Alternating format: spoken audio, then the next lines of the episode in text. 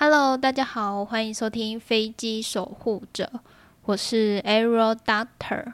前阵子我去看了一部百老汇的音乐剧，叫做《狮子王》，很推荐大家可以去看。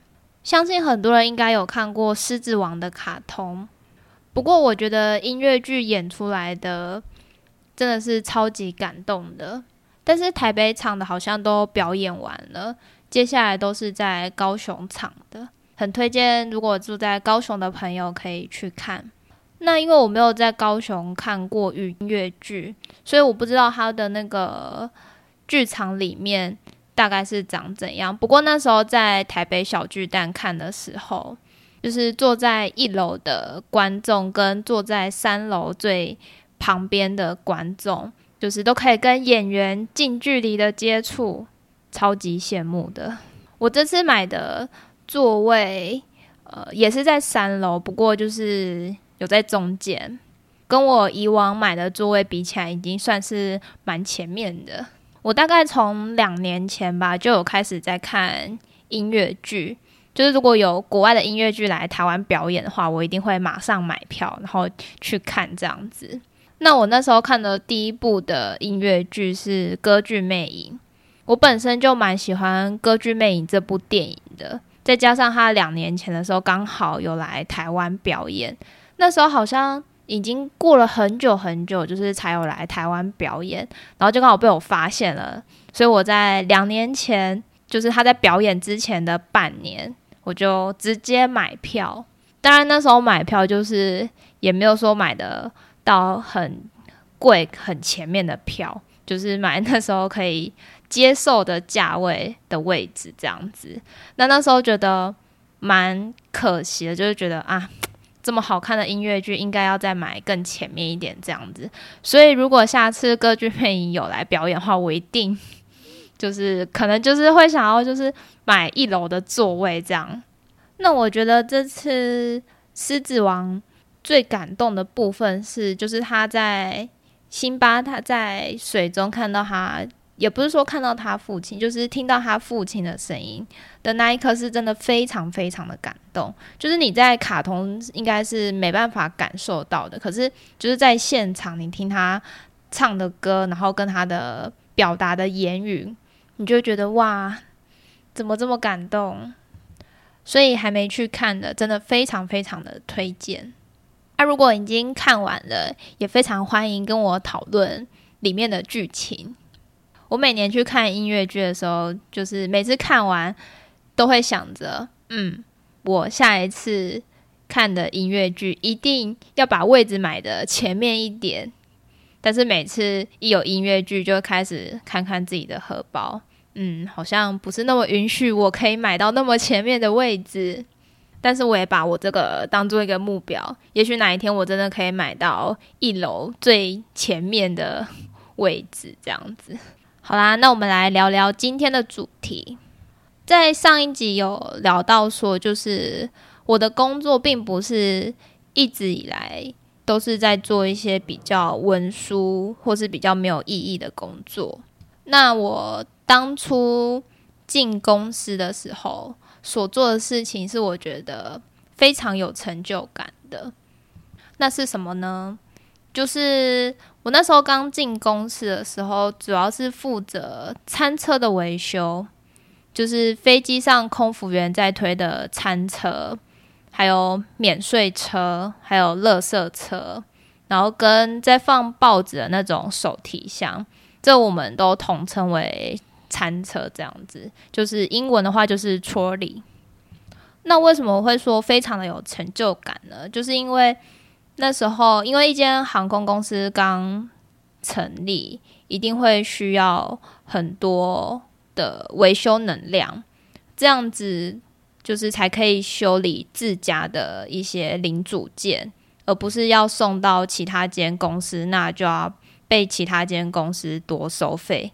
所以在航空公司成立之后呢，就是公司内部就会想尽办法，想要建各种的维修能量。那我们称为这个叫做 shop，就是维修工厂，就是会希望有好几个维修工厂这样。那我当初被分配到就是餐车工厂，那要怎么建制一个维修能量呢？就是我必须要知道现在公司用的是什么，呃，哪一间公司的餐车。那知道那一间公司的餐车之后呢，我就要去看那个餐车的手册。那通常这种呃零组件的维修手手册呢，我们简称为 CMM，那全名就是 Component Maintenance Manual。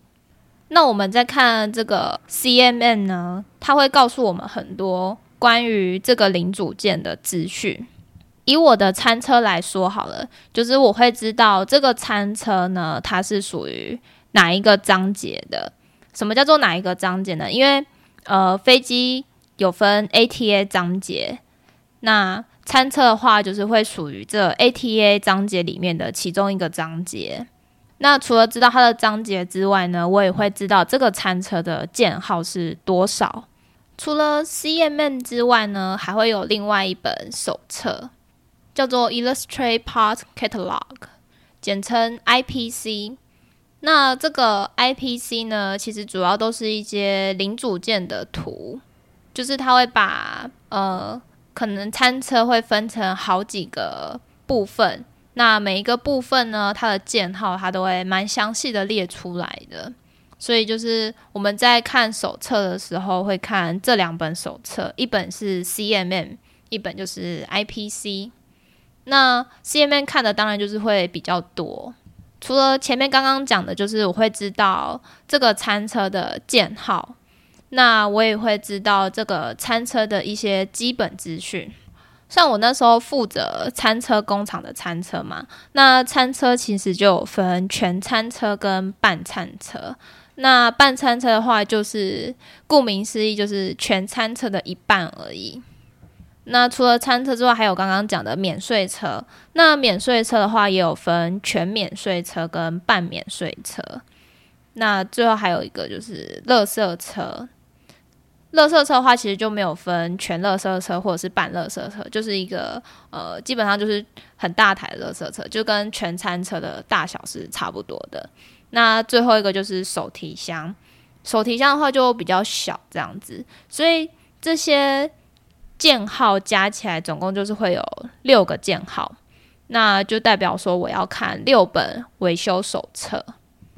那其实餐车。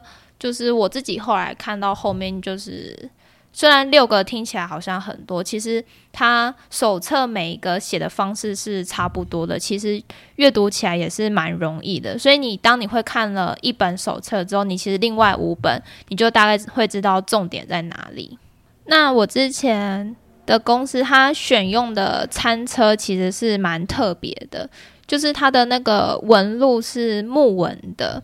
那也就是说，如果餐车的侧边真的不小心被撞伤的话，那其实就是得必须整片换掉。我听其他学长他们说，以前他们自己的公司就是，如果餐车有坏，侧边可能有坏一个地方的话，可能还是可以用修补的方式。不过因为那时候我待的公司。所使用的餐车，它的侧面纹路就是都是蛮特别的，所以没办法用修补的方式，只能就是如果它真的坏的话，就是只能整片换掉。所以在维修上面其实相对算是蛮容易的，因为你只要备好就是它的它的那个料，你就是它坏掉之后，你就直接把它整块换掉就可以了。那我们公司后来选用的这款餐车啊，其实在维修上面是蛮容易的，就是它基本上都是锁锁螺丝比较多，不像我之前有看过另外一本的另外呃一间公司所出的公司呃所所出的餐车，那它的手册的话，就是有写到你可能要打铆钉，要拉拉钉，就相对会比较难。那我们公司后来选用餐车就是会比较简单，这样。那刚刚讲到手册，就是有告诉我们这个餐车的资讯，然后还有一些基本的介绍。然后呢，手册里面还会提到，就是这个餐车要如如何去做测试，跟如果它真的坏掉的话，你可以从哪几个方向去做它的故障排除。就比如说，就呃，像免税车。它必须要锁起来。那如果它的锁坏掉的话，那你要怎么去做它的故障排除？那这些比较基础的故障排除，其实在手册里面都有提到。所以如果东西真的坏掉的话，就是可以先看手册的故障排除那一个章节，看看它有没有教你说，就是可以从哪几个方向去做排除。那除了故障排除之外呢，手册里面还会告诉你要如何去做拆跟装。因为餐车如果真的坏掉的话，你必须要知道就是它拆的顺序跟你装的顺序，所以在手册里面也会提到说你拆装的顺序，你该如何去执行。那还有一个章节就是蛮重要，就是清洁，就是他会告诉你说你在清洁餐车的时候，你必须呃，可能你需要使用什么溶剂，或者是你不能使用什么溶剂。清洁其实是蛮重要的，因为像我以前在前前公司，那我所做的工作就是可能需要把一些组件把它呃封起来，那封起来的话就会用到很多的胶。那用到这些胶的话，不能就是让它有那种牵丝状的，就是你得把那个胶呢，把它弄得就是非常的完美，看起来要好看。那这其实也算是清洁的其中一个部分，所以我觉得清洁其实是蛮重要的。那再来就是那时候我的餐车的手册里面，就 C M A 里面呢，还有提到，就是有一个章节是提到要做检查。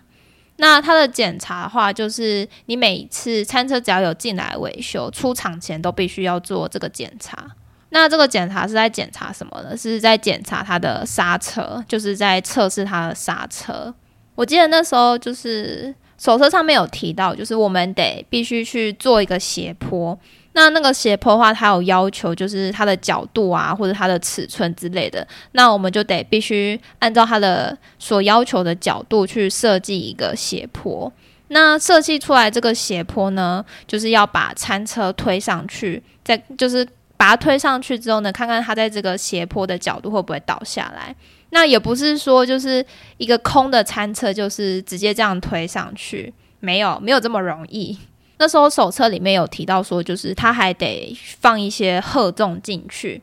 那荷重的话，每一台餐车都不一样，像全餐车跟半餐车，他们的荷重一定是有差的，毕竟他们大小本来就不一样，所以不可能假设全餐车要放一百公斤好了，那不可能半餐车的荷重也是一百公斤。所以要依照手册的要求，然后放到他所需要的荷重。那放到他所需要荷重之后呢，就是再把它推上那个斜坡，看看它会不会倒退路啊，或者是它就是整个刹车坏掉之类的。那那时候因为就是餐车里面要有荷重的关系，所以那时候我们还有请厂商就是自制砝码。那一个砝码的话，就是差不多就。自制个十公斤这样子，那就等于就是每次只要有全餐车进来维修的话，就得放这些，就是要放这么多的荷重上去去做它的刹车测试。当然，它的荷重就是之所以假设啊，它设定一百，那并不是每一次空服员他们推的时候都是这样子的荷重，只是因为呃维修手册上面它的荷重一定会抓的比较大，所以呢，就是基本上每次你就是要。就是测到他所要求的荷重，这样。那 C M N 手册呢？其中还有一个章节是蛮重要的，就是一些特殊工具或者是特殊的设备。